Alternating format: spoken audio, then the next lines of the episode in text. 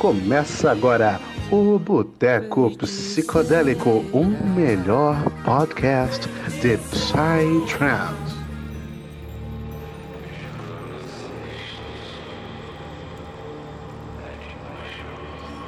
E aí, galera do Boteco Psicodélico, já tomaram um copinho de leite hoje? Estamos aqui. Onde aí, está? galera? Aqui, seu querido anfitrião Roger Alain, falando diretamente de Santa Catarina. Olha só que beleza. Aqui também estamos com Afonso Santos, o cabelo mais querido do Brasil, hein? Olha só. Boa noite, minha galerinha, tudo bem com vocês? E hoje aqui, ó, hoje vamos ter aquele papo, aquela conversa com aquele moço que não é uma ave, mas ele renasce. Vamos deixar esse papo que vai estar muito maravilhoso, vocês vão entender mais tarde por quê. E agora, vamos apresentar o grandioso Thales Souto. Mais soltinho que Arroz, olha só. E aí, Thales, como é que você tá, meu querido? Tá tudo Dali, certo? dali, rapaziada. Mais uma vez aqui gravando um episódio do Boteco pra vocês. Satisfação demais. E hoje estamos aqui com o bicampeão do Major brasileiro, FNX. Não tem como. Essa aí é só pra quem curte CS, entendeu? Meu Deus, que piada horrível.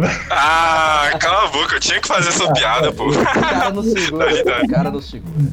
Também, como disseram, estamos aqui com o grande FNX mais popular do que a banheira do Gugu nos anos 90, hein? E aí, FNX, como você tá, meu querido? Salve rapaziada do Boteco, um prazer estar falando com vocês, salve pessoal de casa. Primeiramente agradecer aí pelo convite e vamos aí, tamo aí pro Botequinho, nada melhor que isso, né? Porra, maravilhoso, o botequinho, né, como sempre. Aquela conversa descontraída. Porra, uma bebidinha, um pão de queijo, adoro. mais saudade num boteco, velho. Tipo, assim, nesse tempo de quarentena é foda, né? O que vocês sentem mais saudade hoje do, do, do boteco? É a galera, os mendigos pedindo dinheiro? O que que é? Porra, o cara. A aglomeração, Aquele né, cara velho? chegando assim, ô, pega na minha mão, cara, eu sou seu amigo. Sempre tem, velho. Sempre tem um maluco desse, mano. Por quê? E toda vez vem falar comigo, desgraçado. Os cara- é é porque os caras pensam que tu é um mendigo, Roger. O cara pensa, pô, tô em casa aqui, vou falar com meu brother. Hein, meu querido, você quer uma marmita?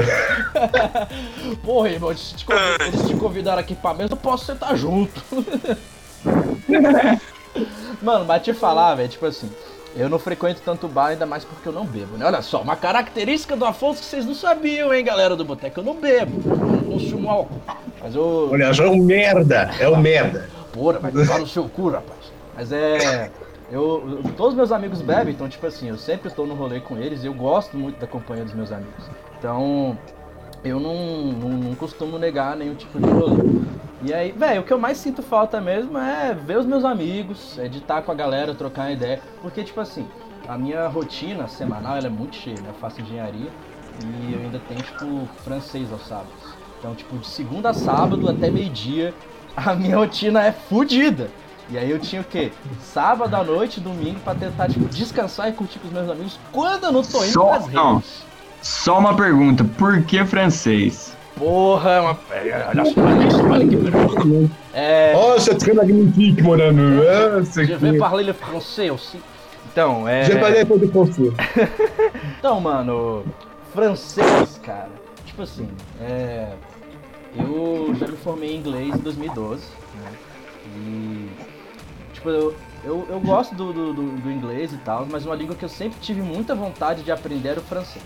Tipo, quando eu entrei na faculdade, meus amigos falavam assim: Não, você faz engenharia, não sei o que, você tem que aprender a falar alemão e tal. Eu falei, mano, alemão é o caralho, velho. Porra de alemão. Língua esquisita do caceta, velho. Alemão de cu é rolo, Os entendeu? caras falando alemão parece que tá xingando você, tá ligado? É, Os caras tudo bravo. Exatamente, mano. Mano, é, é- é foda, velho. Pô, imagina só, velho. O alemão ele chega lá e fala. Imagina, o alemão, ele vai falar. Na língua dele ele tá falando, porra, eu te amo, saca? Mas ele chega lá pra falar pra mulher e fala assim. você escuta. "Lass los, lass leiden."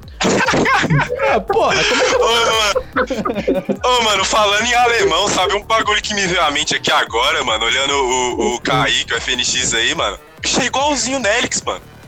Já te falaram isso, mano? É, o É o é Nelix mesmo. brasileiro, velho. É o Nelix do Fulon. Já te falaram isso, mano? Já escutou umas Já, piadinhas? já. Ah, geralmente a galera fala, antes eles falavam falavam muito mandrágora, né?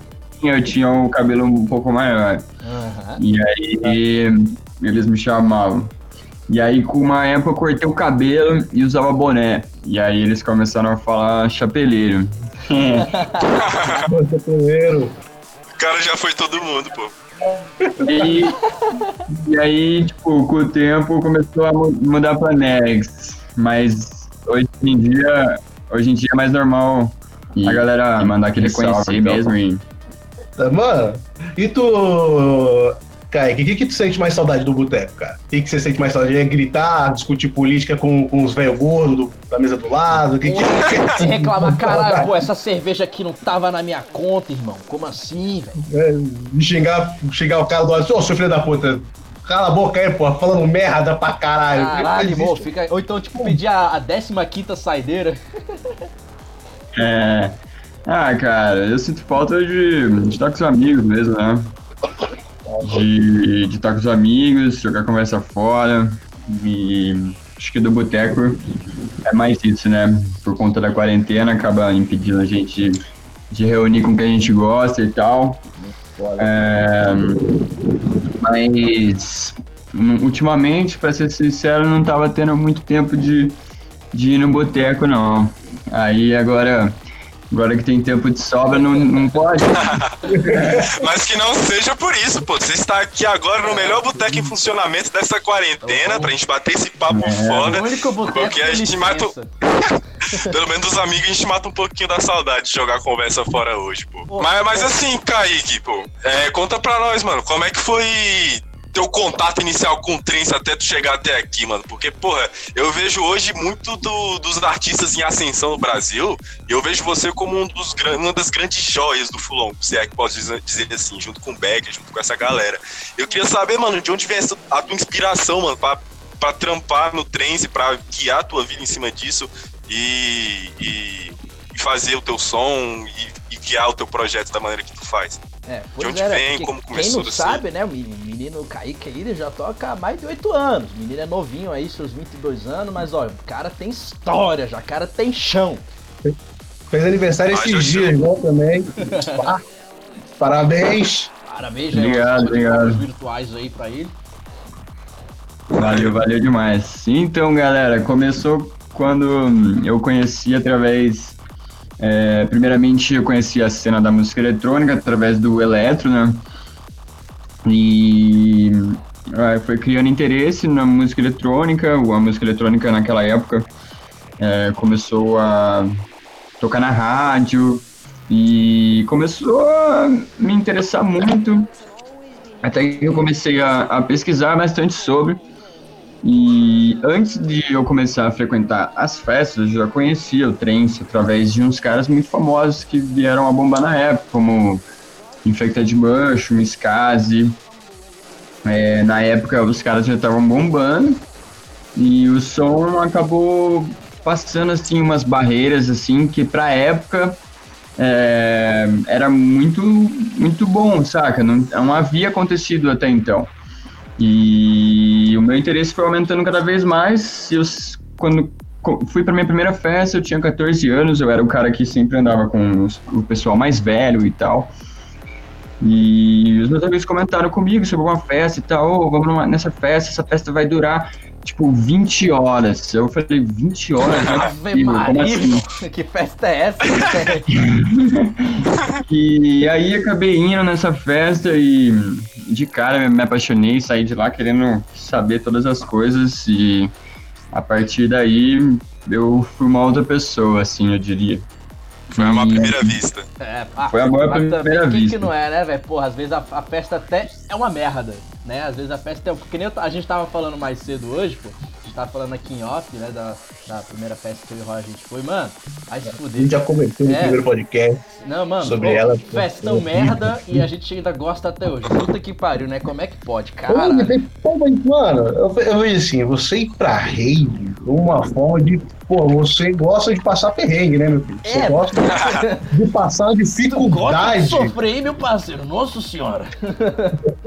Na época, até então, as festas é, eram um pouco mais, mais privadas, assim, né? Não eram tão grandes assim, pelo menos as que eu fui na época já tinham festonas sim, mas como eu tava indo por influência de amigos, né, acabei indo numa uma festa um pouco menor. Mas ao sair de lá, já criou-se, nasceu aquele interesse em mim e, e fui pesquisar bastante sobre e desde então nunca parei mais. Aí que surgiu o teu interesse de, de, de começar como DJ. Tu começou como DJ 7, né?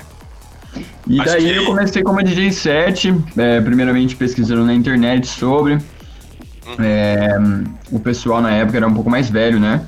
Então não tinha muito conteúdo de produção na época.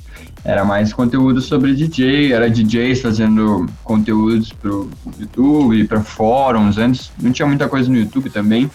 Não tinha muito curso à venda na internet, era mais mais conteúdo mesmo. Boca, né? É, e além do, de fóruns, é, gringos até, e, e eu não sei se havia alguma algumas de comunidade no Orkut, já ouvi falar isso, mas eu acabei não frequentando essa época, não. Uhum. É, já descobri mesmo é, mais por conta de fóruns e tal.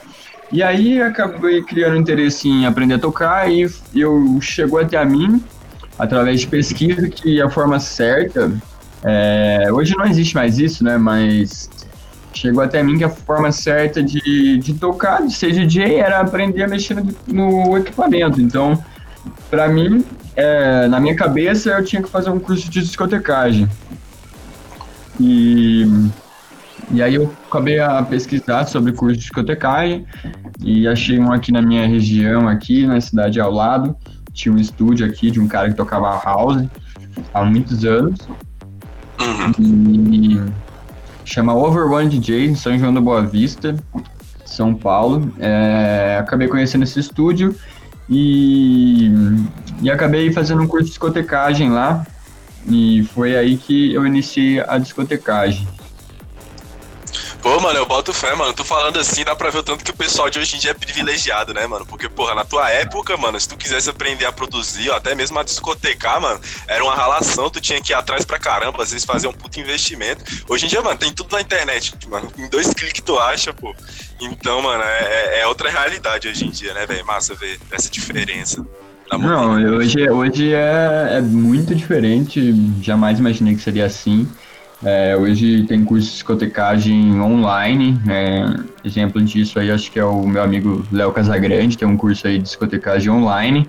O cara, por onde passa aí, dá aula tocando e, e isso acaba sendo incentivo pra galera querer fazer o curso com ele, né? Então, esse negócio de aprender discotecagem em casa é sensacional. Mas na minha época não era assim. Acabei tendo que me mexer. Na minha época ainda era um pouco complicado, porque eu ainda estudava, né? E eu ainda estudava no ensino médio e eu fazia um, um curso técnico também. Então eu ficava integralmente na escola, é, das 7 da manhã às 5 da tarde, então não tinha muito tempo para mim, mim fazer esse curso. E eu acabei fazendo ele uma vez por semana apenas. É, então esse curso demorou seis meses. Então Todo dia eu saía da escola de sexta-feira, pegava um ônibus para outra cidade, ia até o estúdio, sozinho, tudo sozinho. É, ia até o estúdio, fazia aula, voltava até a rodoviária, pegava o ônibus, voltava para casa. Então foram seis meses de muito conhecimento e, tipo, tudo era novo para mim, eu tava me apaixonando por isso, uhum. hoje é minha vida isso. Então, desde cedo, com muito gás, assim, e acho que que isso foi muito bom assim para mim, para para me deixar forte, me preparar aí pro que viria no futuro, né? Cara, é, velho, porque muita gente acha que é, né, vida é só de flores, de, de rockstar, mano. Não vê a luta que é por trás, o, o trampo que é, a missão que é, mano, a relação. Muito massa ver isso, mano.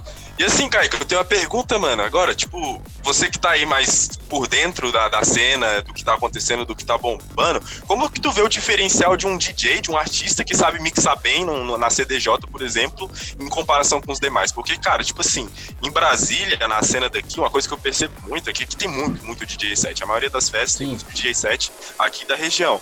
E, tipo assim, como eu sou DJ, eu acabo percebendo bastante da mixagem que a galera tá fazendo, tá ligado?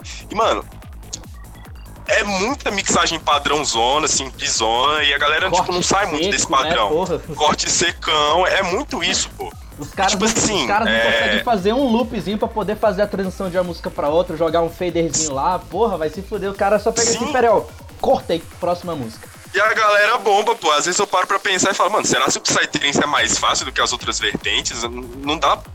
É, é, um- é uma indagação que eu tenho aqui dentro da minha cabeça. Eu queria saber como é que tu enxerga isso. Porque, por exemplo, eu sei que o Becker mesmo, por exemplo, bicho antes de, de, de lançar as músicas dele, o bicho era um, um DJ muito foda, né? Fazia bastante novidade no, no set dele.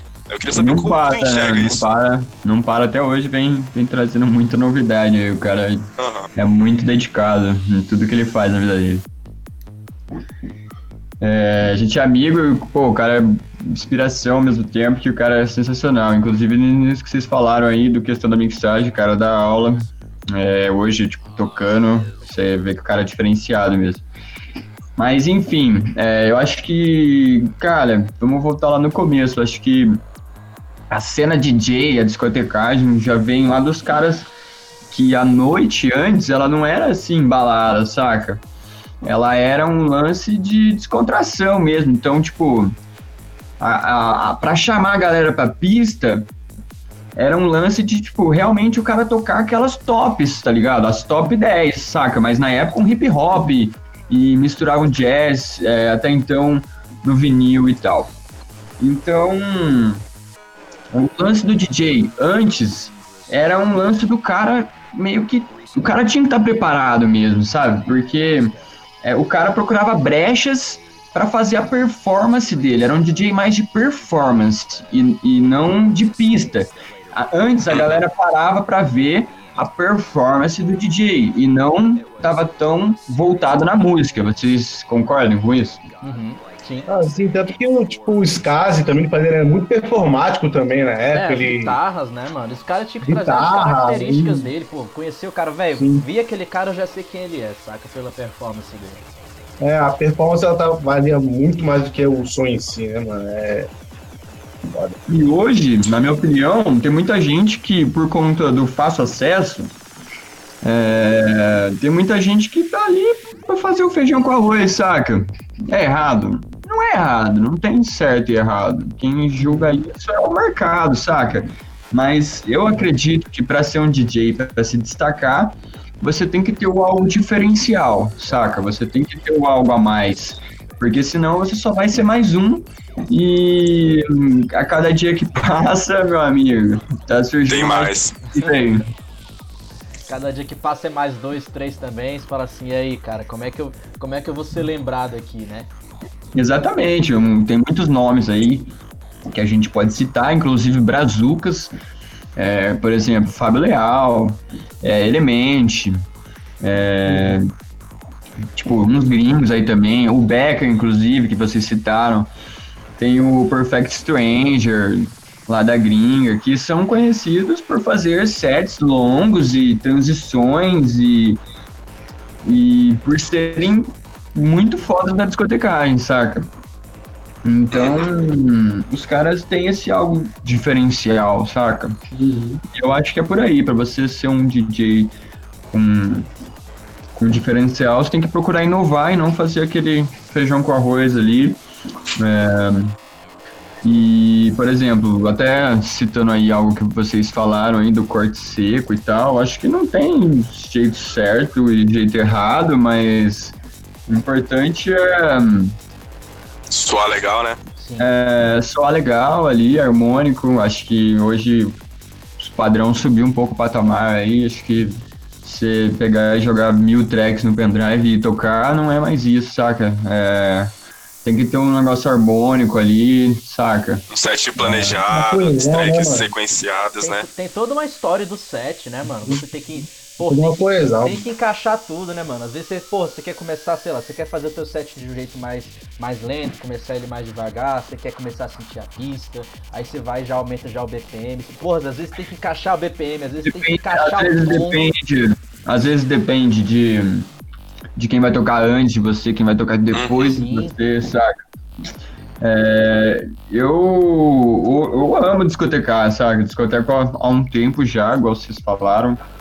É um tempo já que eu discoteco, mas é, hoje eu vejo que muitos DJs aí, o cara só quer saber de tocar aí o top, top 10 aí do beatport e ele quer pista aí, saca, mas é algo que, sei lá, por quanto tempo isso vai levar, saca? Esse sucesso, entre aspas.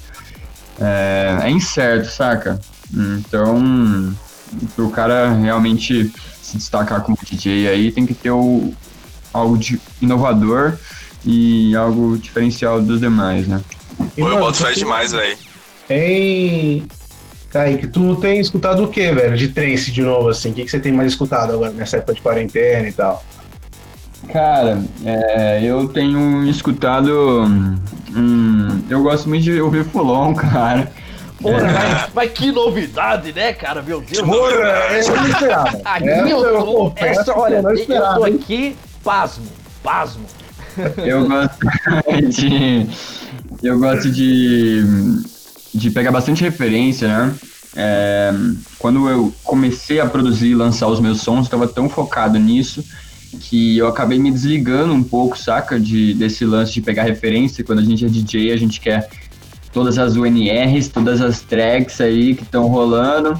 E a gente ouve muita coisa, mas quando a gente começa a produzir, a gente tem que um pouco dividir esse tempo, saca? Quando você começa a tocar só as suas tracks, é, fica um pouco monótono.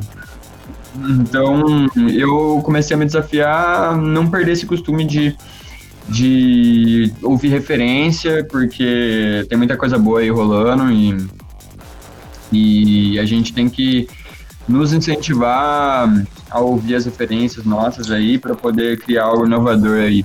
Porra, massa, Mas, mano. Confesso para vocês que, que tenho ouvido outros tipos de som, até porque tô criando um outro live nessa quarentena. Porra, então, porra. tô pegando umas referências aí mais de progressivo, de techno. É, Olha! Pra, pra sair esse live novo aí na quarentena. e conta pra nós, pai, essa novidade aí, pô. É, pô, o cara, o cara, o cara preparou tudo aqui pra acabar. Vou contar aqui, fazer um suspense. Segura que eu vou soltar essa bomba aqui, cara. Caralho, mano, muito louco. E tu falou de techno aí, mano. Que história é essa, velho? Cara, eu tô fazendo um som um pouco diferente aqui, é, um som que eu sempre gostei é, de ouvir na pista, assim, desde quando eu era DJ, é, e tô produzindo um progressivo um pouco mais, mais dark tech ali, e tô gostando bastante do resultado, é, acho que após oito anos aí de conhecimento, é, tô podendo inserir uma identidade desde o zero, então para mim isso está sendo muito desafiante. Caralho, vai de fé, né? Ah, eu boto fé. Então você tá fazendo mais um som nessa linha aí que, sei lá, o Tijá, o Gra... mais tipo um Psytechno. O Clebão, que, que faz parte do podcast, infelizmente hoje tá cuidando da pastelaria, não pôde participar do podcast de hoje, mas ele usa esse termo, né? Psytechno. Então poderia se encaixar mais ou menos nesse, nesse termo, né? É, o, o Psytechno é um progressivo, né? É, um pouco mais obscuro, assim, dessa, é, esse lado obscuro do, do techno até, né? É, nada mais é que um, um, progressivo, mas com muitas influências, né? De outros tipos de som, um pouco mais lento, e é um som que tá rolando aí bastante, né? Vocês mesmos citaram, Tijá, Tijá, se não é o melhor até do mundo aí, acho que da, Maluco, da vertente. Juliana aí é braba, hein, fi? Tá porra. o, cara, o cara é muito bom mesmo, brotherzaço. É, entre outros aí, né? E que tem mandado uma sonzeira aí, mas eu gosto muito mesmo de um, de um lance mais antigo, de um projeto antigo, não sei se vocês conhecem, o Grout, vocês já ouviram? Já, ah, é, brabíssimo. Já, já, até, já até vimos, já.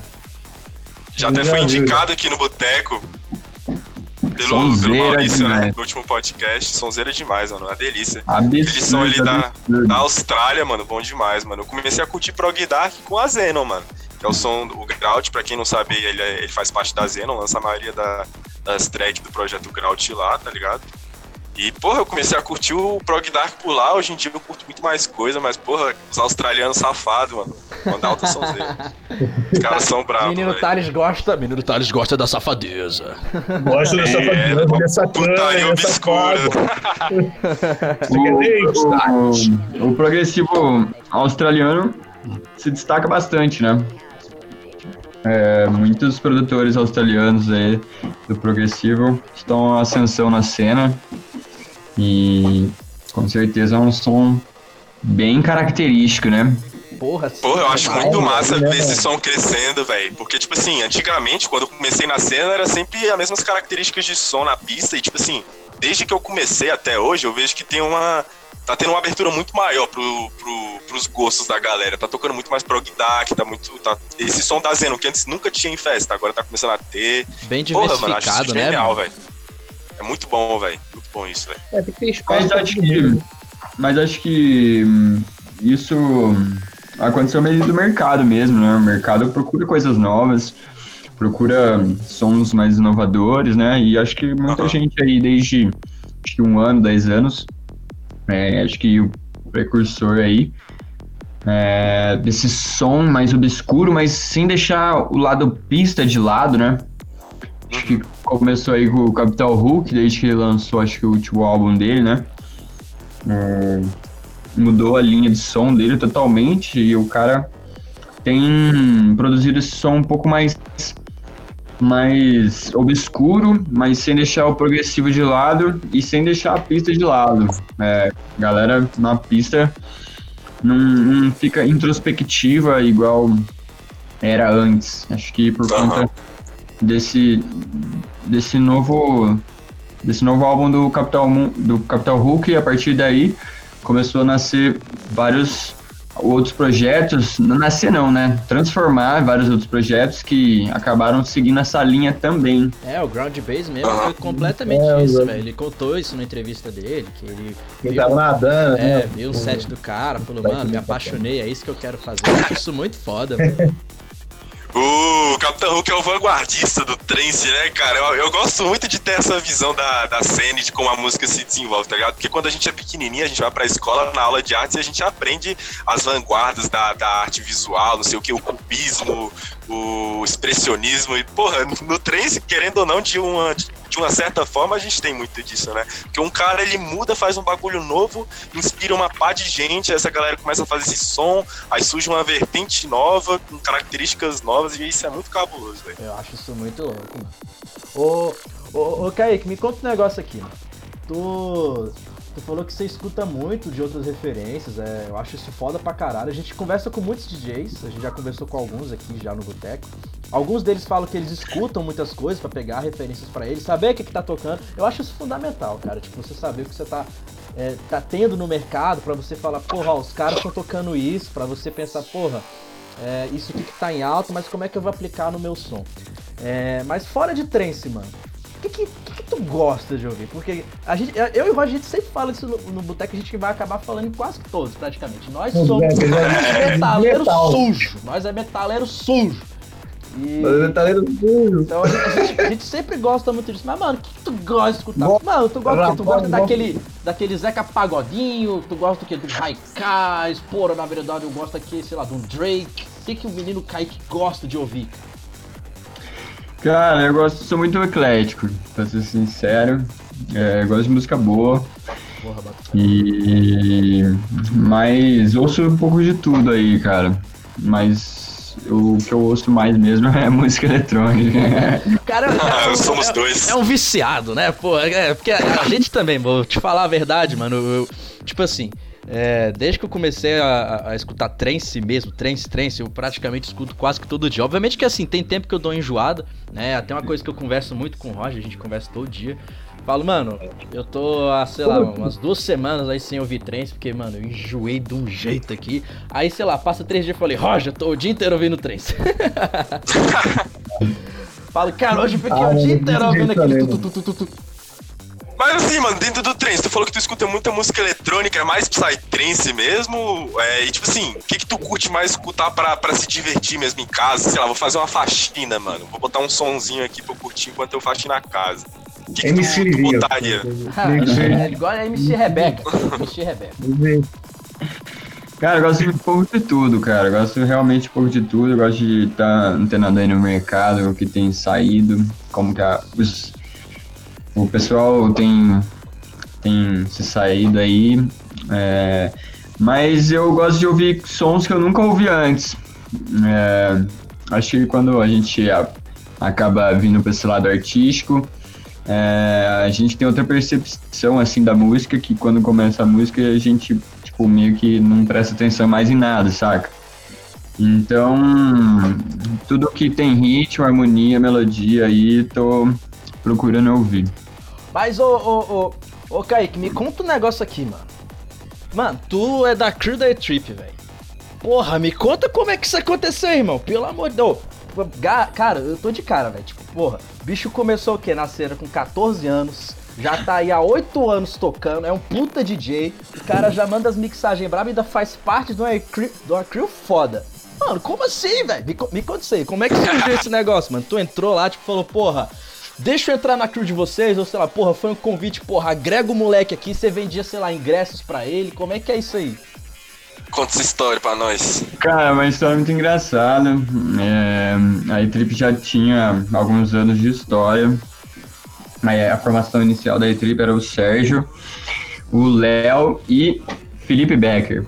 E o Becker acabou saindo é, e foi investir na carreira é, e acabou tendo um espaço ali. E eu já tinha contato com o Sérgio, já tinha tocado na E-Trip anteriormente e tinha contato com o Sérgio de uma outra festa que ele fazia. É, já tinha tocado também e prestava serviço nessa, nessa outra festa que se chamava Som de. E, aí surgiu essa vaga na E-Trip para somar com os caras e tal e ajudar na, no, na parte por trás ali dos bastidores, dos pensamentos que a festa ia seguir, na parte artística, na logística, no dia do evento. E para mim era muita novidade, né? Eu acabei entrando de cabeça aí. E, cara, desde lá a E-Trip não parou de crescer mais. É, desde então a festa tem colecionado aí boas edições, graças a Deus, e o crescimento aí vem de um tempo já. E estou muito feliz de poder contribuir aí com essa história e cada edição aí poder é, atuar de uma certa forma no que eu acredito para a cena, né? Como poder contribuir com, com essa parte na produção de eventos. Antes eu era muito mais atuante, né? É, eu cuidava da página, respondia o pessoal no inbox, cuidava do Instagram, mas hoje eu não sou tão mais atuante assim. É, a E-Trip hoje existe mais pessoas também por trás, é, como a minha irmã, outras pessoas que acabaram entrando para somar. E eu acabei ficando mais direcionado nessa parte artística, nessa parte de logística e nessa parte do backstage lá no dia do evento. É, foi assim que, que nasceu a ideia e de lá para cá venho colecionando aí várias alegrias com essa crew maravilhosa. Caralho, que foda, mano. Ô, a gente nunca Que história, um, um- um bate-papo tão direto assim com, com, com alguém que cuidava de eventos. A gente geralmente trazia mais as pessoas que tocavam. Mano, é muito foda essa parte da logística de, de, de, de uma festa, porque assim, nós como público, né, público pagante, a gente, tipo, às vezes a gente tem algumas necessidades, às vezes a gente passa algum perrengue, às vezes tem muita coisa a elogiar também, né? A gente nunca sabe como é que é a parte organizacional de uma festa, o que que é, a gente que, cara, vocês passam por trás para poder conseguir fazer um evento de qualidade pra gente. É, É, Mano, o que, que, que vocês primeiro pensam, saca? Tipo, porra, ó, tem que, tem que chamar tal cara, porra, tem que deixar o preço acessível da água, caralho, tem que ser nesse lugar aqui porque é mais perto, pô, como é que temos que impedir que o maldito jogue cocô no teto do banheiro. Porra! Não sei como consegue fazer isso. Porque, rapaz, banheiro de rave é uma coisa horrível. Porra, nem Nossa, é triste, mano. Mas não tem o que fazer, mano. Não tem como, velho. Pedir pra um monte é de doidão mijar certo é difícil. Quem que caga, velho? Quem que caga em rave, velho? A pessoa é doente, ela Eu só quero dar esse desabafo. Tem que estar com Desculpa aí. vontade, mano. Tem que estar com vontade. Meu Deus do céu. Mas aí pra pergunta da Afonso, a gente acabou cortando. Super difícil. É, é relativo, né? É, tem festas e festas, né? Então, acho que tem umas festas aí que são famosas aí por prezar pelo conforto da, da galera, né? Então, tem festas e festas. É, sobre a sua pergunta, é bem interessante, por sinal. É, eu não tô desde o início na E-Trip para dizer é, exatamente como nasceu, mas a partir de que foi rolando, a festa tem a missão de nunca deixar a desejar, né? É, sempre evoluir. É, a cada festa a gente senta e conversa, ergue todos os pontos positivos, todos negativos que podem ser melhorados. E é uma série de fatores, né? É, a gente tem, sempre tem aquele desejo pessoal, né? De trazer ciclano ou beltrano, é, já que a gente, eu particularmente sou artista e, e a gente sempre preza pela parte artística, é claro. Mas a E-Trip vai muito mais além que disso, saca? É, a E-Trip vem seguindo um caminho de, de arte e cultura mesmo, saca? Um lance muito mais que, que musical, a festa preza por, por conforto, por estrutura, por um funcionamento bacana, saca? É, a gente não gosta de, de ter muito problema, então a gente tenta, é, durante meses aí de planejamento, a gente tenta meio que prever é, como que vai ser, como que, que, que a gente tem que fazer para estar preparado caso alguma coisa saia do controle e e é muitos anos para você reunir um time que tá ali para somar por um bem maior de, que é de todos, né, no fim das contas, saca? E sobre a parte artística, é, é meses ali discutindo é, entre nós, entre agências, é, vendo o que, que vai rolar, é, as logísticas, onde o artista toca e fazer dar certo de acordo com a nossa vontade. Nem sempre dá certo, né? Os artistas aí, muitos worldwide, é, tem as carreiras consagradas aí ao redor do mundo, então nem sempre é possível trazer os artistas, até pela distância, né? É, o Brasil é, fica um pouco longe, então às vezes os gringos aí tem que viajar muitas horas aí, então o cara acaba preferindo, talvez, tocar numa festa lá na Europa, né? Porra, foda, né? Imagina trazer Eles vão Spectra um Sonic, mundo né, aqui, mano? Trazer o japonês pra cá, puta, mano. O cara, 15 horas, 24 horas de avião. Queria perguntar sobre a organização de line, mano. O que que manda na hora de vocês montarem online dentro do, do evento? Cara, a gente sempre preza por algo coerência. A gente acredita na coerência numa história ser contada do início ao fim da festa. Demais. E não simplesmente jogar todo mundo lá e. E foda-se. foda-se, né?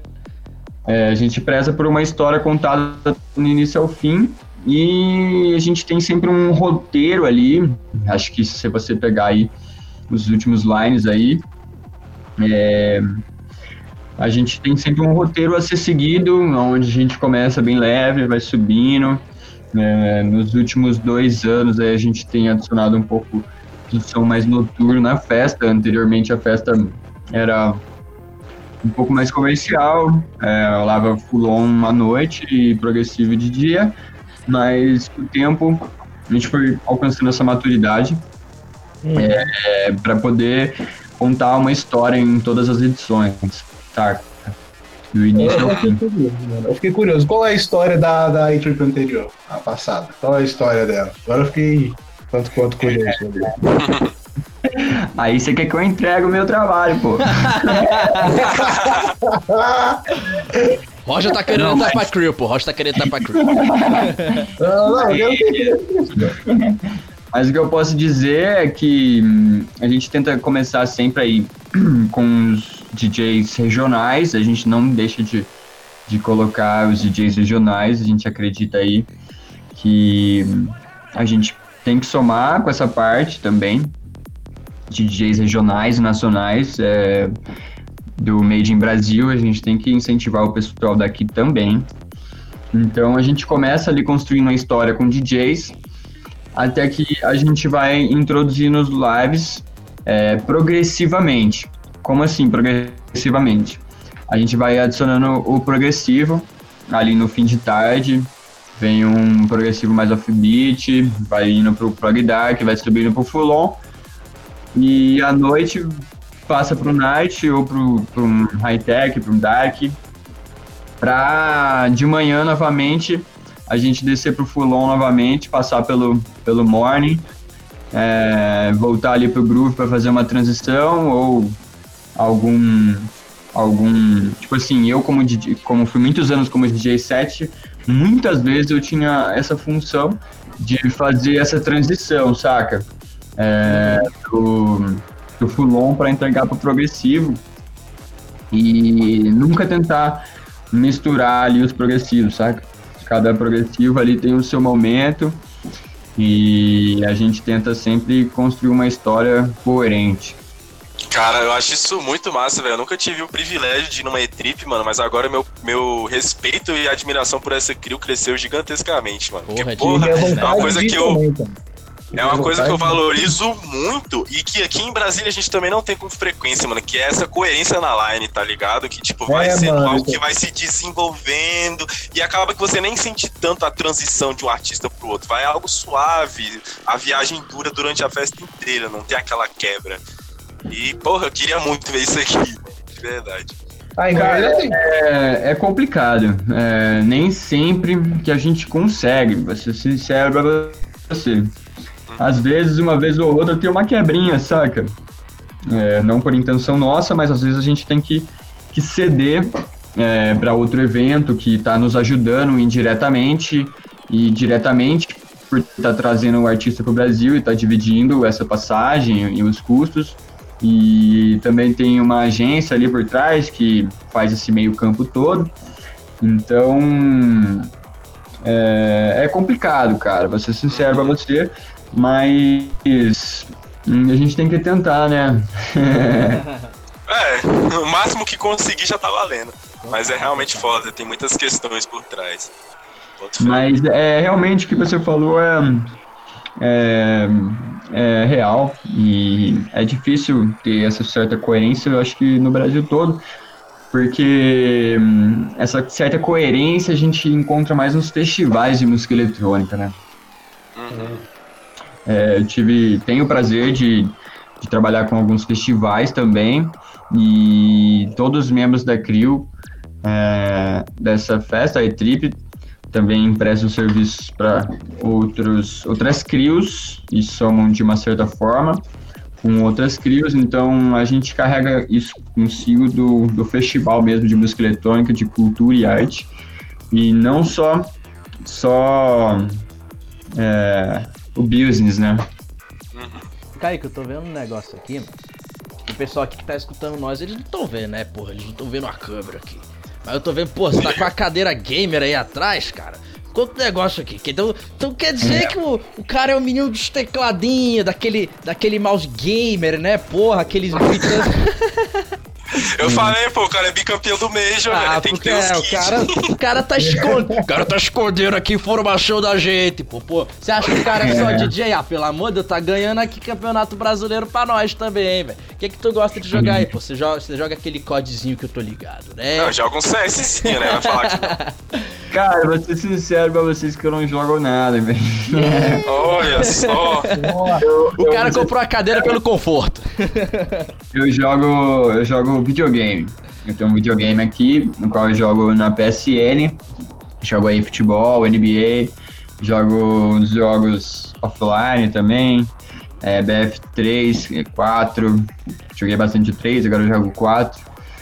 Mas a cadeira gamer mesmo, o equipamento é mais, é mais aqui no estúdio mesmo, fico muitas horas aqui, meu, meu lugar preferido, assim, eu diria. Então é mais por um conforto mesmo de, de ficar muito tempo aqui. Então teu joguinho favorito é o tal do Ableton. Você produz no Ableton, mano? É. Sim, é o tal do Ableton. O cara, cara, o cara fica o dia inteiro, porra, kickbase aqui, bora, vai, toma, toma, toma. É, eu venho percebendo bastante que no Boteco, uma grande parte do nosso público é de produtores de música, é de DJs, é dessa galera que tá mais dentro da cena. E, cara, eu mesmo, cara, tá sendo foda, eu acho que tá sendo foda pra todo mundo essa questão de produtividade na quarentena, porque, mano, tá sendo realmente foda pra todo mundo. Eu queria saber, mano, se tem alguma dica pra dar pra galera aí que tá tentando começar a produzir, que tá aí nessa luta de, de, de, de produzir arte, de produzir som. Como é que, como é que tu faz? O que, que você pode aí é, aconselhar o pessoal? Cara, é, desde que iniciou a quarentena, vários DJs e produtores aí têm lançado muito conteúdo bacana, muito conteúdo de autoajuda aí, né, pro pessoal que tá começando. Tá rolando muito podcast, muita entrevista, muita live. Então, é, de certo que deu uma saturada, né? Mas tem muita coisa boa aí que eu posso indicar aí. Tem vários produtores fazendo lives com conteúdo no qual você pode analisar o workflow do cara no software, no down de produção. É, por exemplo, um deles que tem feito é o Broadbase, vocês citaram aí anteriormente. Talamasca tem feito também, muita live produzindo. É, muitos produtores é, têm feito, acho que o Ayo também tem feito muita coisa. E entre outros caras de outras vertentes também, então tem muito conteúdo massa aí na internet, a galera tá tentando inovar aí, buscar é, de uma certa forma não ficar esquecido, né, e trazer conteúdo novo aí. E, e para mim, particularmente, isso tem somado de uma certa forma, ver o workflow do, dos outros caras. É, então, eu queria indicar pra galera isso, pra galera ficar de olho aí, que tem muita coisa boa aí nesse, nessa época aí também. E, cara, YouTube também, mano. YouTube tem muita coisa boa. Às vezes a gente acaba não tendo tanta visibilidade por ser. por, por acessar só canais BR, saca? Mas, tipo. É, hoje o YouTube tem legenda, dá pra ver muito conteúdo gringo aí também. É, tem muito cara aí que, que tá fazendo conteúdo gringo, então acho que dá pra pegar bastante coisa aí. Massa, mano, dica foda aí pra galera, velho. Ô, mano, mas, tipo, como é que vocês estão lidando aí com a, com a. Com, toda essa quarentena? Porque, pra te falar a verdade, tipo assim. Olha só como é que a história é triste, né, cara?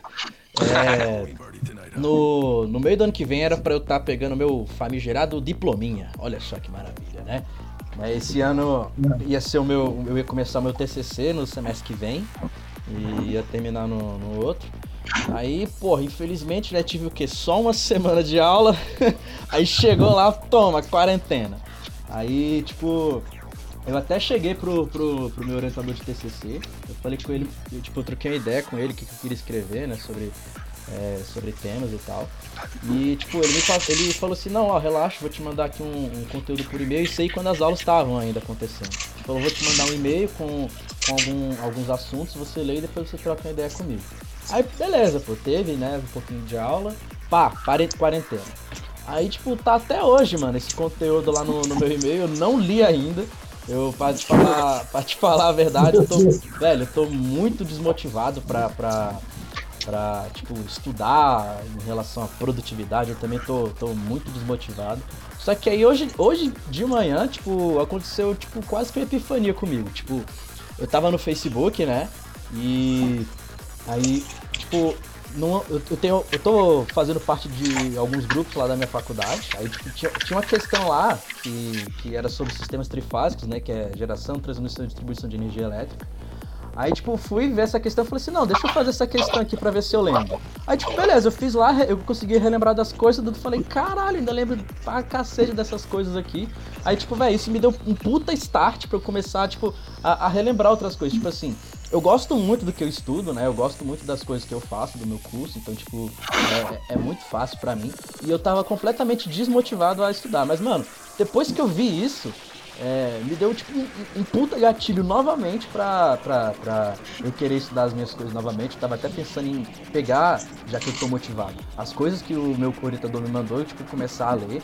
Então, como é que vocês estão lidando com tudo isso? Vocês se sentem motivados? É, vocês estão tendo alguns dias difíceis? Como é que tá sendo essa quarentena aí pra vocês?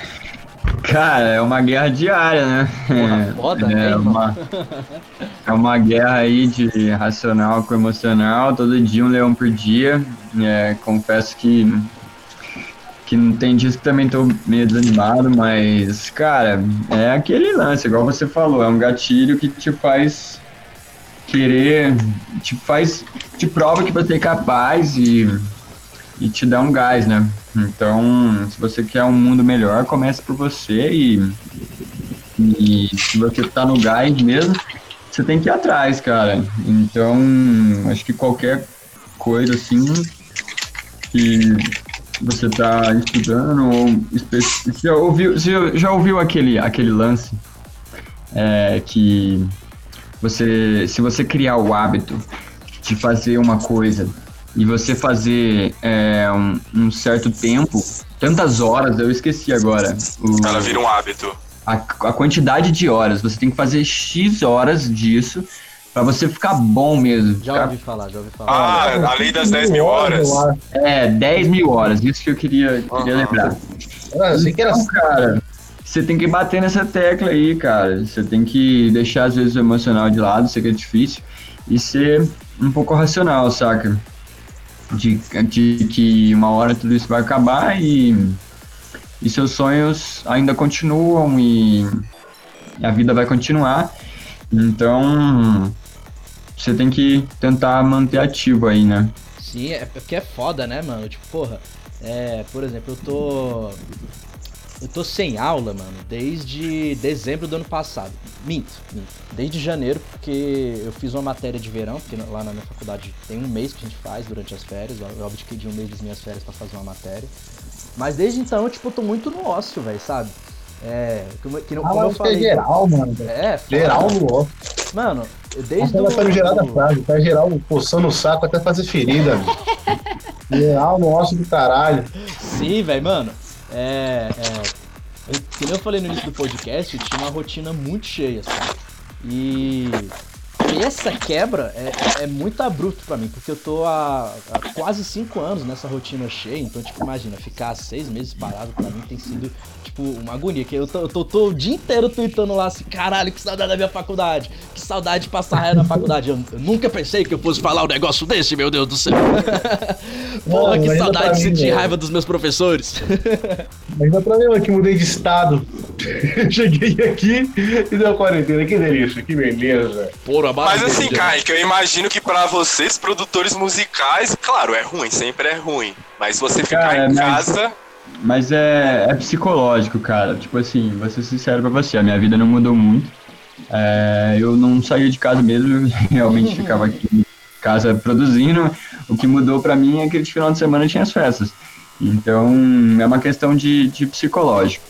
É, vou indicar um livro aqui para vocês. Esse livro aqui chama O Poder do Hábito, do Charles Duhigg, é um colunista do New York Times. E, cara, esse livro aqui mudou a minha vida, cara. Esse livro aqui meio que, que explica como o cérebro é, assimila esse lance dos hábitos e como as coisas se tornam vícios e então, tipo, é muito massa. E se você cria o, esse vício de, de de chegar nessas 10 mil horas, entendeu? cara, não, não tem pra você, cara, só depende de você, então é, leia esse livro aí que explica muito bem é, sobre esse lance do psicológico e dos hábitos e tenho certeza que vai mudar a vida de vocês. Porra, boto muita fé, velho. O Roger. Massa demais. Eu converso direto com o Roger. O Roger, tipo, ele me fala, velho, ó, vou dar umas caminhadas aqui na praia de manhã, né? Com todo cuidado também, meu é. querido. Use máscara. Só eu sei máscara. Eu uso a máscara, eu pego e caminho 10 quilômetros toda manhã. Toda manhã da Sky, ali na, na hora da praia, aqui vendo o sol nascer, ah, beleza. Ah, Ah, beleza, hein? às vezes, empinando uma pipa, tranquilidade. O cara soltando aquela pipa, né? Aquela trave. aquela velha pipa, aquela pipa que você tá ligado, né? Não Aquela pode perder o espírito de criança, né, meu cara? do espírito de criança nem espírito de porco. tá ligado? Literalmente. Ô, Kaique, mano. É, eu fico sempre curioso, mano. Eu gosto de sempre saber, mano, de onde você tira as inspirações pra fazer tuas tracks. Eu vejo que tuas tracks tem alguma delas que tem uns vocais bem. Eu escutei uma track tua esses dias, mano, com outro cara, mano. É, eu não vou lembrar agora de cabeça. Foi com o, o Avan Seven? Ó, mano, eu, eu, se pá, mano, se pá. Eu sei que tem um, um, um áudiozão, tipo, tem um, um vocalzão gigante dos caras falando umas paradas que eu viajei muito no que os caras estavam falando em inglês. Eles é, a, falam em Ayo- inglês. é a Ayahuasca Experience? É, sei mesmo, mano. sei mesmo. Bacana, Mas enfim, eu, que- eu queria usar esse gatilho pra perguntar pra tu, mano. De onde você tira as inspirações pra tu montar os seus projetos, as tuas tracks? Cara, é relativo. É, por exemplo, é, essas duas tracks aí que vocês citaram são de, de documentários. É, documentários que são, como eu posso dizer, autoexplicativos sobre certos conteúdos que envolvem a cultura trance aí, se, se é que eu posso dizer. Os acho- licérgicos, os licérgicos. A Ayahuasca Experience fala por si, é um vocal bem bacana da experiência de uma pessoa com ayahuasca. E, e a track gira em torno desse tema, né? É, primeiramente, eu tenho a minha identidade, que eu gosto de usar alguns, algumas coisas que eu uso sempre em todas as tracks, de formas iguais e, e coisas que são variáveis. É, os vocais, eu tento ter um pouco de cautela com isso, tento buscar coisas que a galera vai se interessar, saca? E coisas que, que tipo, façam as pessoas virem questionar o porquê, questionar, é, querer saber o que real tá falando ali, tipo, não é todo mundo que fala inglês ou, ou entende na hora ali da track ali, tipo, na euforia ali da, da festa. Então vem perguntar depois, quer saber o, o quê. Mas todos os vocais têm um sentido de, que- de se conectar com a música do início ao fim, né? De contar uma história, de uma certa forma, porque a gente pega uma história ali, quando a gente acha o vocal, de uma certa forma é uma história, é um documentário, é uma, uma música, é um, filme, é alguma coisa, e a gente tenta reescrever essa história de uma outra forma, junto com o Psytrance, né? Pode crer. Mano, é. Me fala um negócio aqui. Você você sempre foi, tipo, full on groove na, na, na, na- sua forma de produção? Ou, tipo, você que foi, tipo, adaptando o seu som e falou assim: não, porra, eu tô gostando mais de colocar um- uns baixos mais groovados na hora de fazer a minha composição das músicas? Porque, pelo menos, o que eu escuto muito e o que eu tenho percebido bastante de um tempo pra cá é que muitos DJs novos aqui é, é, no Brasil, eu não digo nem novo de projetos, eles têm anos já, uma década quase de, de projeto, mas uma coisa que eu vi bastante, por exemplo, você tem muito isso nas suas músicas, o Becker, o, o, o Avant Seven é, tem muito disso nas músicas deles. É, o Akasha também, que tipo, vocês têm muito uma característica bem similar, que é um som muito groovado nos, nos pulões de vocês, e com muitos drops também. Eu acho isso uma característica muito foda, que tem sido quase que um- um- uma coisa marcante do fulão brasileiro. Tipo, você, é, é, de um tempo pra cá que decidiu tipo, trazer suas tracks assim, ou já tem já de um tempo que você, que você já compõe desse jeito? Cara, é, já tem um tempo já. É, eu, como vim do DJ set, né? geralmente é, a minha seleção de tracks ali pra tocar na época do DJ set é uma track, era uma track com uma boa história. É, era uma track que não só tinha o drop por si só, mas que tinha uma história legal, que envolvesse a galera o tempo todo, saca? E que a galera ouvisse e que a galera se identificasse do início ao fim, saca? Que a, que a história fosse interpretada e, e fosse enten, compreendida, entendeu?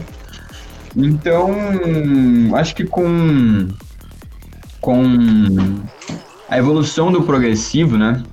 Do, do progressivo, é, a, o business, da, o lado business da música eletrônica ficou é, atuante de uma certa forma que muita gente se, é, se interessa mais pelo drop do, que pela história contada.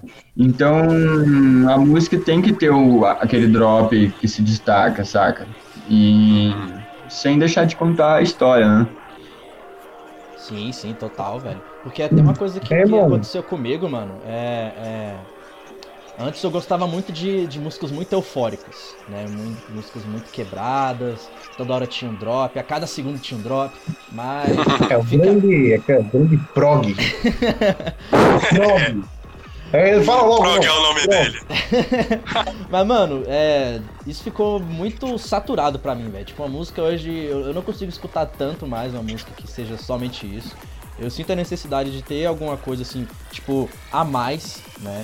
É, e eu acho isso muito foda, velho, nessas composições atuais que eu tô escutando, velho, ultimamente. Que, tipo, elas trazem o melhor dos dois, saca? Elas trazem toda um, uma viagem, toda uma, uma, história que nem tu falou por trás disso. E ainda traz uns drops violentos no meio da música. Eu acho isso muito Sa foda. Cara, fala, aproveitando que tu tá falando aí, Afonso, tem uma parada que eu venho percebendo ultimamente. Eu quero saber o que, que vocês acham disso. Eu acho que o Brasil, em específico, é, a gente tem um grande apreço por Kiki Baixo, pela baseline, pela porrada na mente, Pô, tá ligado? Demais, Tanto cara, que há um sincero. tempo atrás, o que estourou, que fez a cena do Brasil entrar na, no hype que ela entrou, foi, acho que principalmente essa característica. Só que aí a, a, parada foi começando a ficar um pouco mais monótona, igual você tá falando, e a galera começou a dar mais valor pros outros elementos que vêm por trás, mas o Kiki Baixo não perdeu a relevância que ele tem. Uma parada que eu consigo perceber, talvez seja noia minha, pode ser. Ó o noia, mas é tipo assim. As, as músicas brasileiras, elas têm uma, um foco muito grande no kick baixo, a mais do que as músicas que eu vejo que são feitas e, e, e lançadas em outros países. Vocês concordam com isso? Não concordam? Eu acho que. Mano. O que, que vocês acham? Sabe eu acho que sim, Pode falar aí, Roger, pode falar aí, pode falar aí. Pô, eu acho que é como a característica do brasileiro, a gente gosta de euforia, né, amigo? É. A gente gosta muito de euforia, a gente curte muito um carnaval.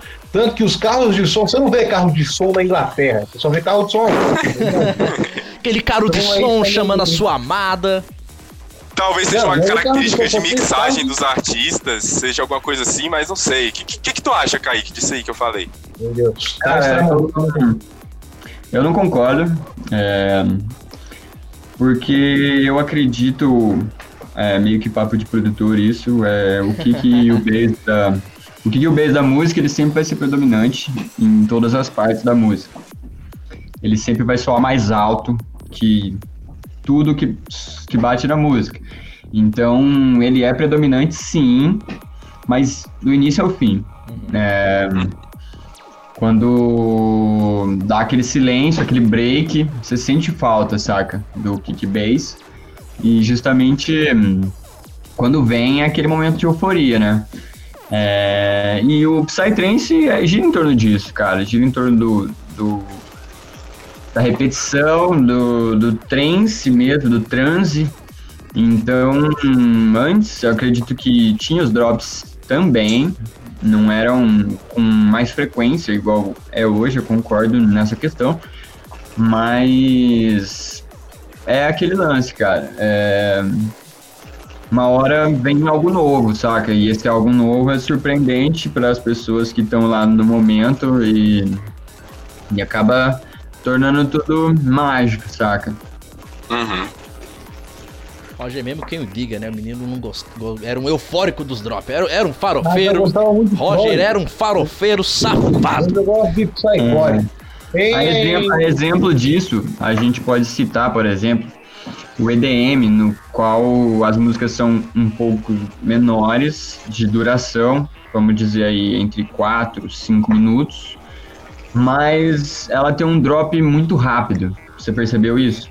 Uhum. É, Uhum. drop, tipo, 20, 30 segundos, 40 segundos, já cai pro break de novo, já vem uma build-up, já vem um drop de novo, 20, 30 segundos, 40 segundos. E o trance não, o trance facilmente aí você consegue ficar dois minutos aí Drop, é. sem um drop, pra depois vir o drop. Até a música toda, cara, dependendo da vertente. Até a música toda seria um drop. Sim. Então, é claro, o drop chama a atenção da galera, mas hum, pra muitos não é a questão principal, assim.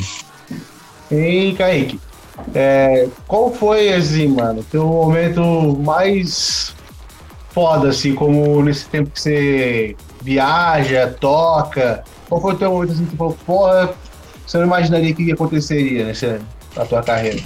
Cara, é, com certeza é, são dois aqui que eu posso dizer facilmente, que foi a primeira, minha primeira tour internacional, é, no qual eu toquei na Argentina ano passado, foi irado, não, jamais pensei que meu trabalho me levaria.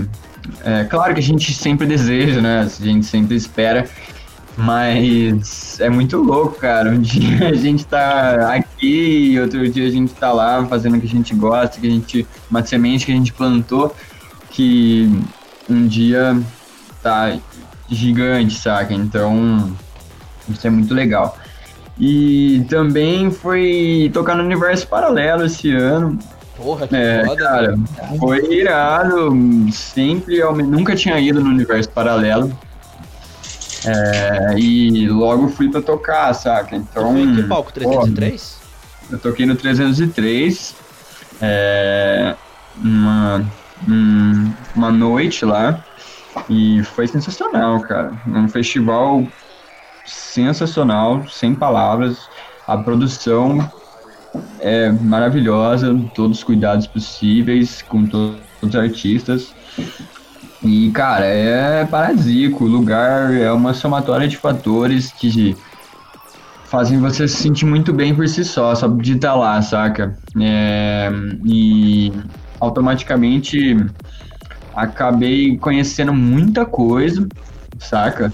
Muitos sons que eu nunca tinha ouvido na minha vida. Sério? Caralho. E, e, tipo assim, cara, paixão na, na primeira na primeira track, saca?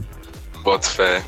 Tudo rolando ao mesmo tempo, tem sete dias, mano, é sensacional. que delícia. Ah, Caralho, ô, meu sonho é demais. Eu ainda vou não passar um festival. é minha meta. Sim. É minha Cara, meta. Não, a gente foi comprado o festival, só estamos esperando liberar. É, nosso festival tá comprado. Só precisa agora, porra, libera nós, Corona. Coronavírus. Micróbio do embora, caralho, porra, amor de micróbio.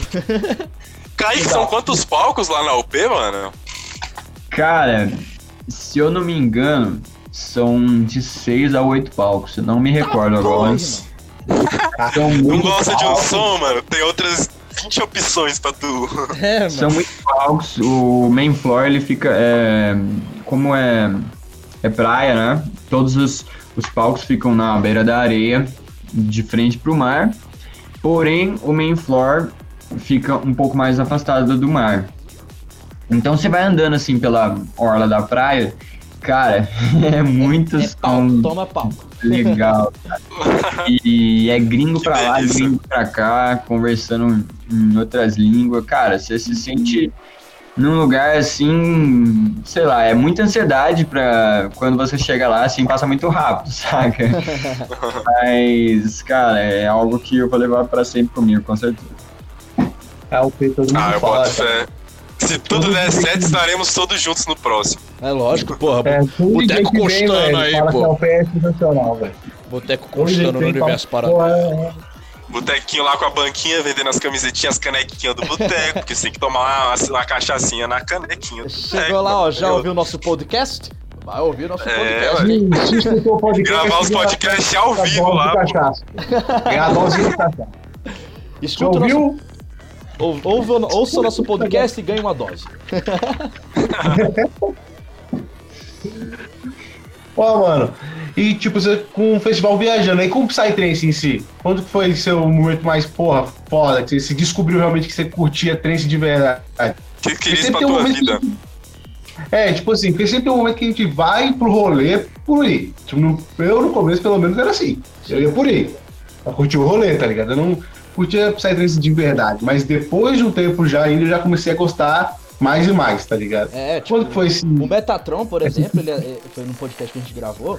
Tipo, ele, ele toca Dark, né? Um- é um- ele é um DJ daqui de, de, de Brasília, produtor. E. Tipo assim, ele começou a ir nos rolês bem cedo também. Acho que ele já, já faz um live dele há 5 anos ou 6. E ele falou que é, ele chegou numa festa, tipo, ele foi numa festa, ele viu, tipo, ele foi de madrugada, ele viu lá aquele som e falou, mano, é isso, é isso que eu gosto, é isso que eu quero fazer. Tipo, ele teve esse insight, assim. né? Como é que foi com Essa tu? epifania, né? É. Quando foi isso? Quando isso rolou contigo, mano? Cara, na primeira festa que eu fui, eu já saí de lá determinado, que eu queria saber como funcionava.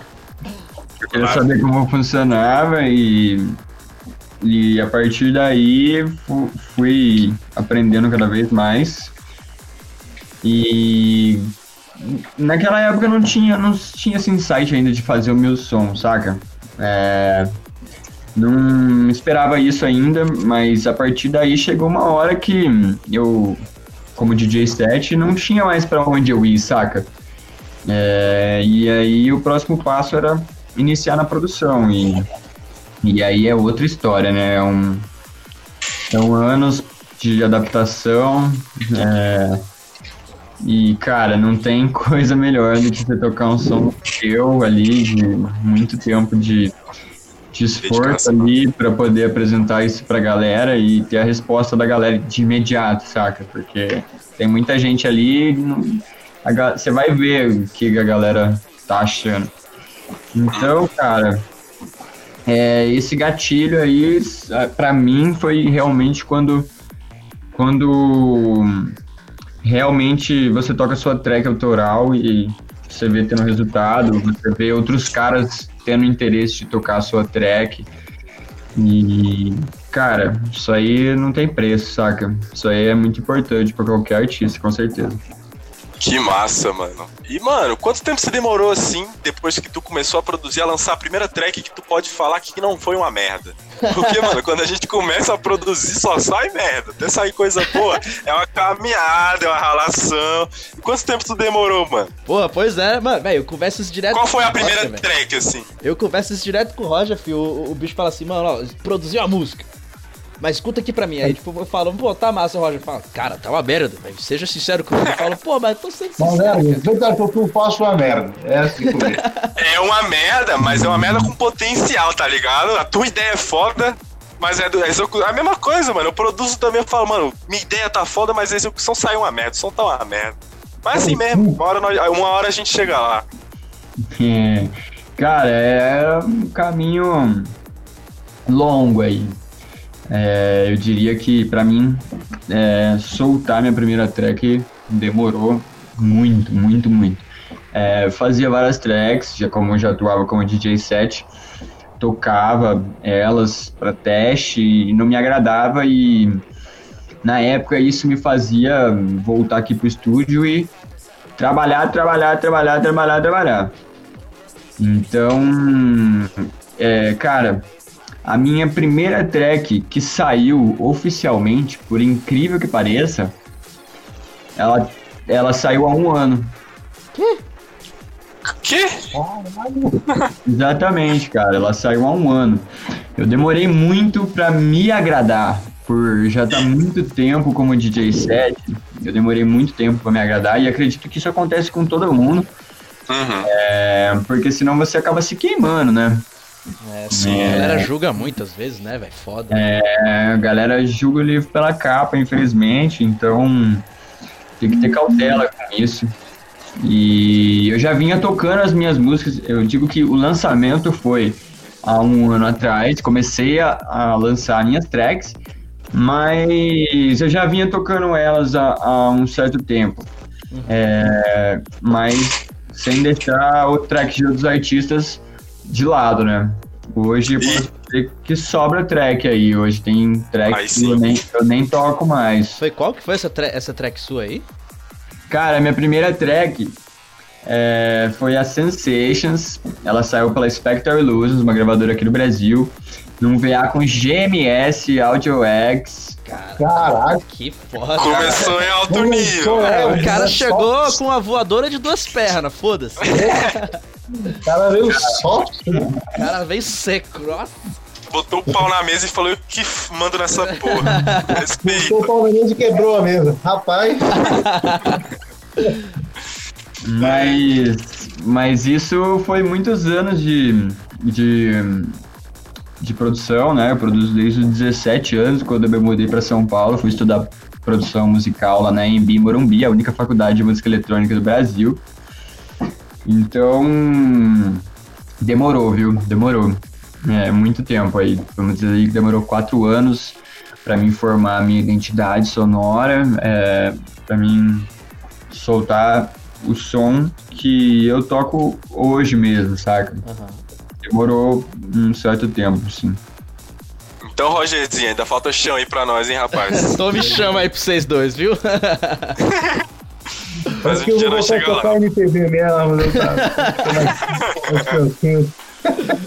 Mas, cara, isso não é motivo de desânimo pra ninguém, cara. é, não, Pelo- pô. Mano, cada um Ah, no seu tempo, velho. É que eu sou enjoado mesmo, saca? Eu vejo por esse lado que eu julguei muito antes de, de poder soltar, saca? E além disso também tem um outro, um outro lado que é que você não solta som sozinho, né? Tem as gravadoras, então tem um outro lado aí que demora um tempo até você é, ter esse network de se conectar com alguma outra empresa que goste do seu som. É, geralmente hoje, hoje em dia você chega para uma gravadora e eles não querem um som, entendeu? Eles querem dois, três, saca? Uhum. Então é, tem que dedicar bastante. Produção é um processo constante. Eu e o Roger aí tava conversando em off aí, né, Roger? É, já tô- E, e é um processo constante. Quanto antes você começar, mais rápido, com certeza, bom você vai ficar. É, Kaique que de Massa. 14 Já tá anos aí, mandei. Até te mandei minha track lá que tô fazendo. Tá, tá meio merda, mas tô. mas aí devagarzinho a gente vai, não pode desistir, né? É, vai mano? caminhando, né, devagar aos poucos. Porra, se, o- se o Roger, se, o, se o, o Roger for, for tão crítico assim, duro com ele mesmo, porra, 30 anos daqui pra frente, Roger soltando a primeira música. Eu vou você um. Bullying ao vivo. Roger Vou vai, nem ser mandar o, minhas track pro Afonso, não, mano. Desse jeito aí, não. Roger vai ser o, pro- o próximo Raja Han, soltando a primeira música com 60 anos.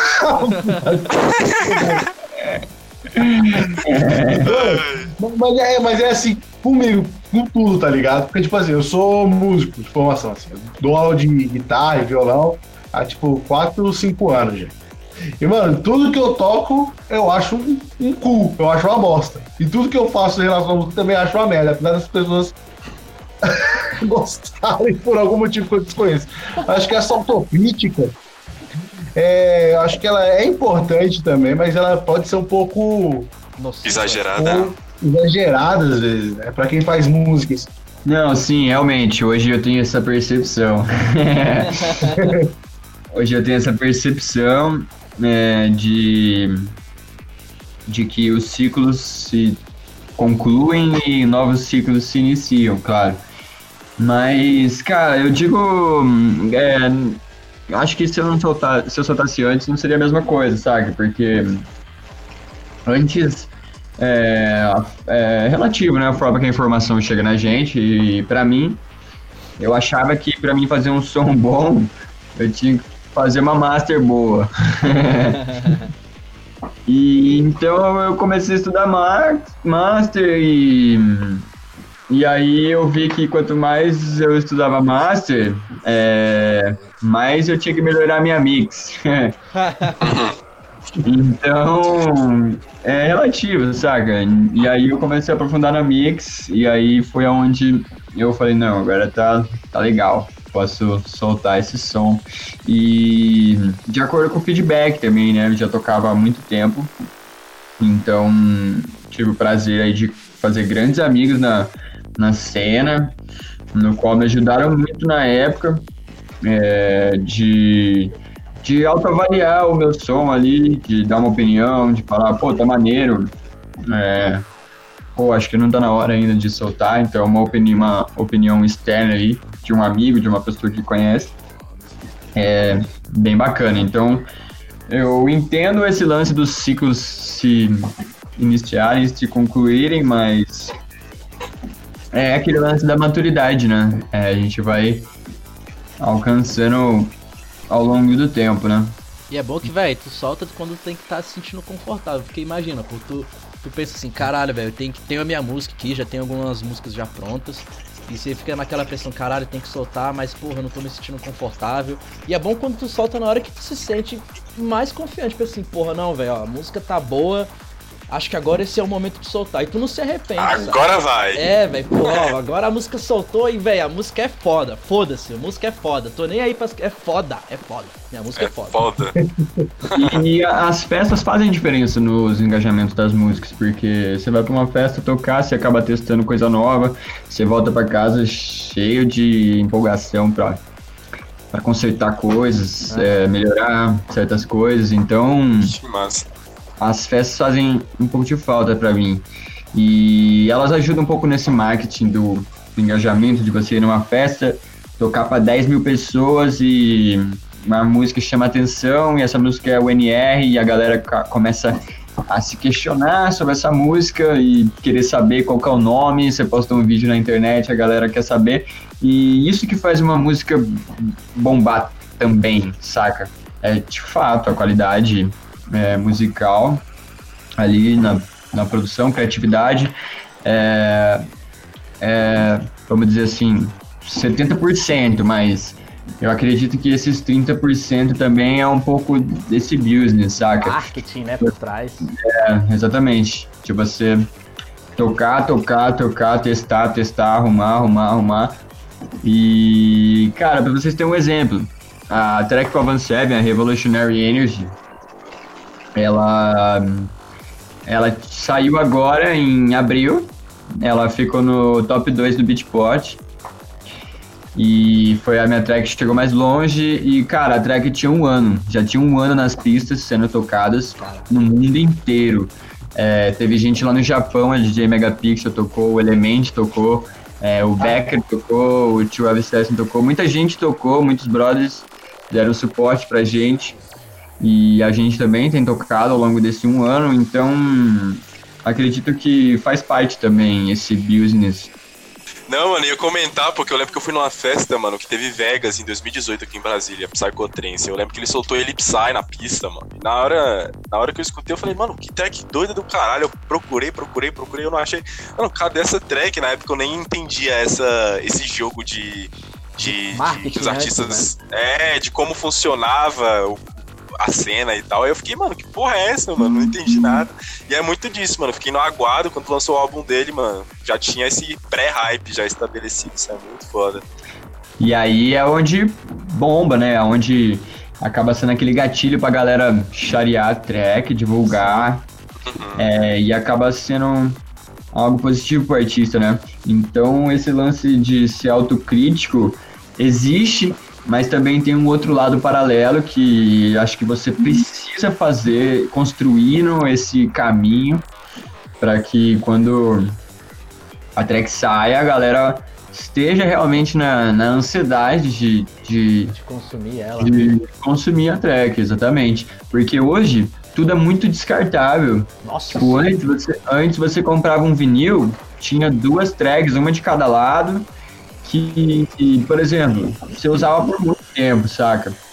É, depois foi o CD, agora o pendrive, cara, as músicas são muito descartáveis, entendeu? Então, para você fazer uma música ficar ali é, na cabeça da galera e a galera querer consumir essa música, realmente os DJs quererem tocar a música e a galera querer consumir ela na pista, então é um processo é, paralelo aí, não é, não é só produzir a track, tem esse outro processo também bem bacana.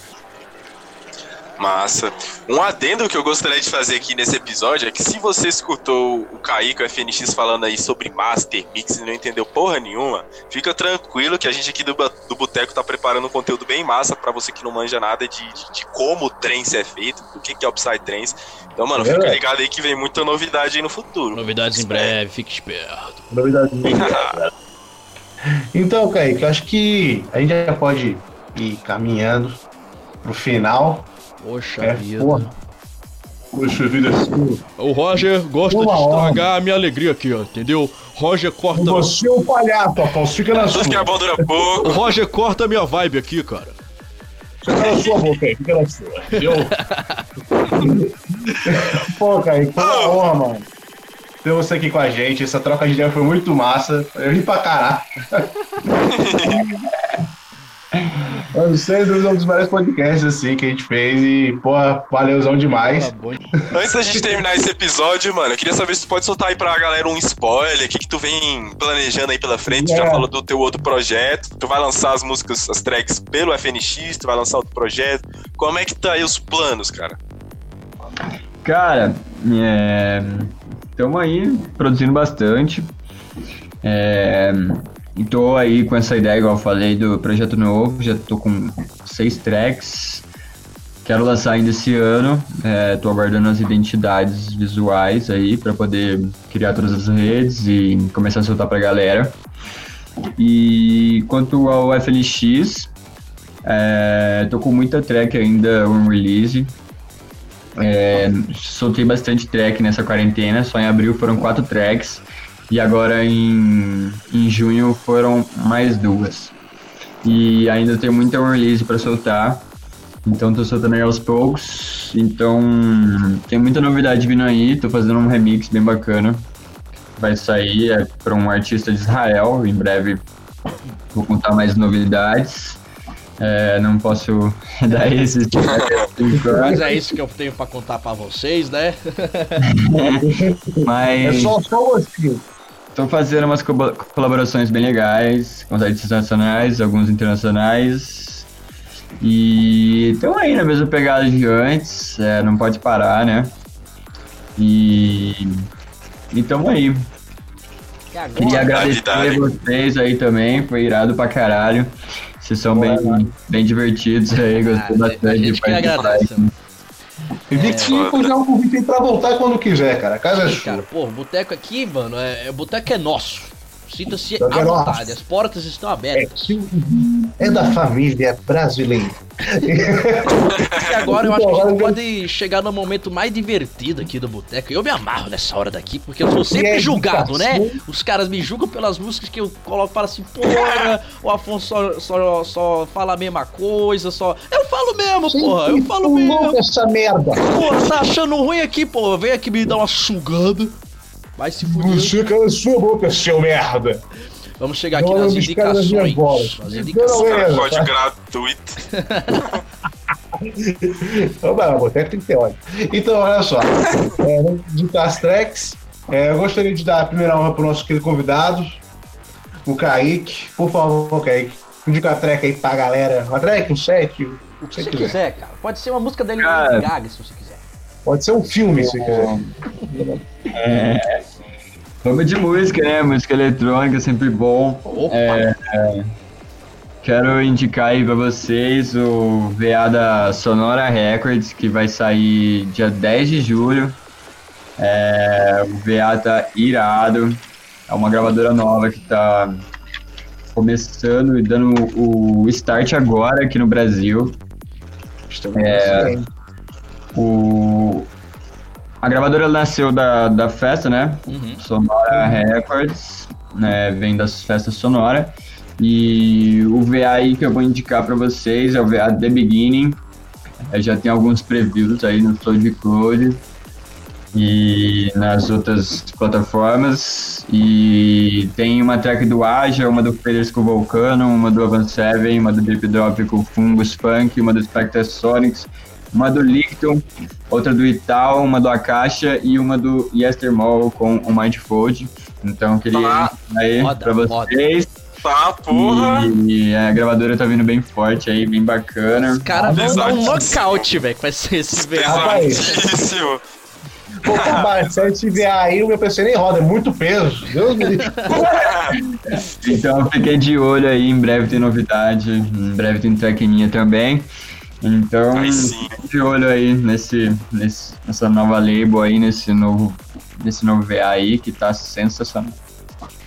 Massa. Você vai indicar o quê? Bom, eu vou indicar o que eu sempre indico aqui, né? Lógico, Pulou. lógico. Vou indicar uma música que um amigo meu me mandou, Moisés. Eu não tinha parado pra escutar essa música. Alô, Moisés. Moisés, um grande abraço, meu querido.